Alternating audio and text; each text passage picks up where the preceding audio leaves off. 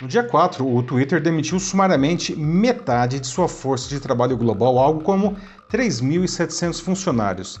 Cinco dias depois, foi a vez da Meta, empresa dona do Facebook, Instagram e WhatsApp, colocar na rua nada menos que 11 mil profissionais, equivalente a 13% de seu quadro no mundo.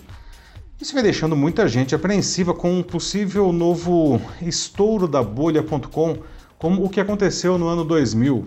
Afinal, esses números maiúsculos demonstram que mesmo empresas poderosíssimas são suscetíveis a erros de administração.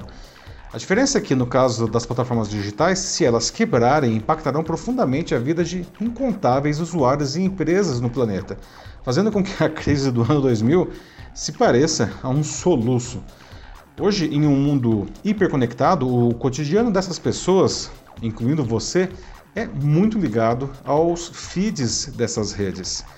Entretanto, apesar da proximidade dessas mega demissões, não vejo um novo estouro da bolha, ou muito menos um caos no mercado de tecnologia. Sim, Meta e Twitter estão com problemas seríssimos, ainda que diferentes, tá?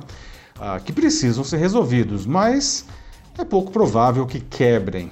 O que há de comum entre elas é a íntima ligação de suas crises com suas respectivas lideranças. Eu sou Paulo Silvestre, consultor de mídia, cultura e transformação digital, e essa é mais uma pílula de cultura digital para começarmos bem a semana, disponível em vídeo e em podcast. No ano 2000 eu trabalhava na América Online, a AOL, a mais reluzente.com que o mundo havia visto até então. Em janeiro daquele ano, a empresa iniciou a compra do grupo Time Warner, uma fusão de 360 bilhões de dólares, a maior da história, pelo menos até então, criando um conglomerado que cobriria virtualmente todos os pontos da, digamos, nova e da velha mídia. Parecia o casamento perfeito, não? Até que dois meses depois a bolha.com estourou, motivada pela desconfiança do mercado com incontáveis negócios digitais que não passavam de ideias brilhantes, mas altamente deficitárias. Muitos grandes nomes subitamente desapareceram, arrastando centenas de outras empresas. As ações da American Online derreteram. Além disso, decisões empresariais equivocadas e a resistência das empresas originais da Time Warner ao novo modelo minaram a fusão, que acabou desfeita em 2009. A AOL sobrevive até hoje com um modelo de negócios completamente diferente do daquela época. Em 2015, aliás, a Verizon comprou a empresa por apenas 4,4 bilhões de dólares. Só que hoje ela é uma sombra do que já foi. Como você pode ver, ninguém está imune a más decisões e ao humor do mercado. É o caso do chama, digamos assim, novo Twitter, não, sob a, a direção de Elon Musk. Depois de uma conturbada aquisição da companhia por 44 bilhões de dólares concluída no dia 28 de outubro, as ações do homem mais rico do mundo e também CEO da fabricante de carros elétricos Tesla e da companhia aeroespacial SpaceX têm sido, no mínimo, polêmicas. Suas primeiras decisões foram demitir por e-mail os principais executivos e metade dos funcionários da empresa, com o apoio de pessoas de seus outros negócios. Isso fez com que vários sistemas do Twitter parassem de funcionar, fazendo com que alguns demitidos fossem convidados a voltar. Mas o que se vê é o êxodo de mais funcionários e de anunciantes de peso. Além disso, outras decisões provocaram a explosão de notícias falsas na plataforma nesses dias. Já o negócio do Zuckerberg vem sofrendo, assim como outros que dependem da publicidade online, com a crise americana e com a guerra na Ucrânia. Além disso, o TikTok vem se demonstrando um concorrente implacável e mudanças nos controles de privacidade dos iPhones feriram profundamente o modelo de negócios da Meta. Mas o maior problema tem sido sua incapacidade de avançar no metaverso, caminho que o Zuckerberg apostou suas fichas há exatamente um ano. E por isso, suas ações perderam 76% do valor no período, no equivalente a 730 bilhões de dólares. Né? A Reality Labs, que é a unidade de produtos do metaverso, apresentou sozinho um prejuízo de 12 bilhões de dólares.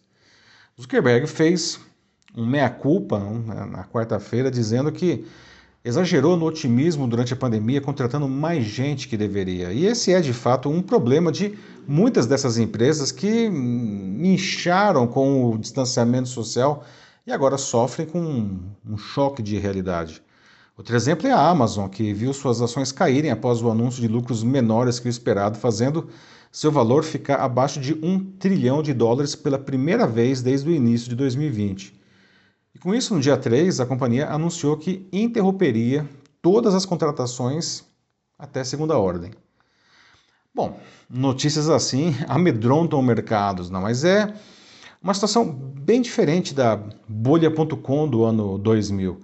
A crise atual impacta negócios que são firmemente estabelecidos e resulta de decisões ruins de suas lideranças que podem corrigir seus erros. Além disso, o mercado de tecnologia continua aquecido com uma acelerada digitalização de negócios de todos os setores. E essa, aliás, né, é uma excelente notícia para os profissionais da área, inclusive aqui no Brasil.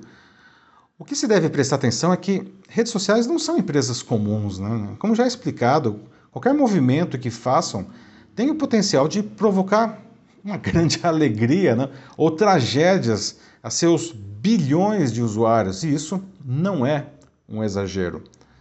Nos últimos anos, em eleições ao redor do mundo, inclusive aqui no Brasil, essas plataformas digitais foram decisivas para o abalo nas democracias a partir da polarização da sociedade pela enxurrada de fake news e do discurso de ódio em suas páginas. Por isso, o mundo está de olho em Elon Musk, que prometeu afrouxar os controles do Twitter sobre o conteúdo publicado na plataforma em nome da sua ideia de liberdade de expressão.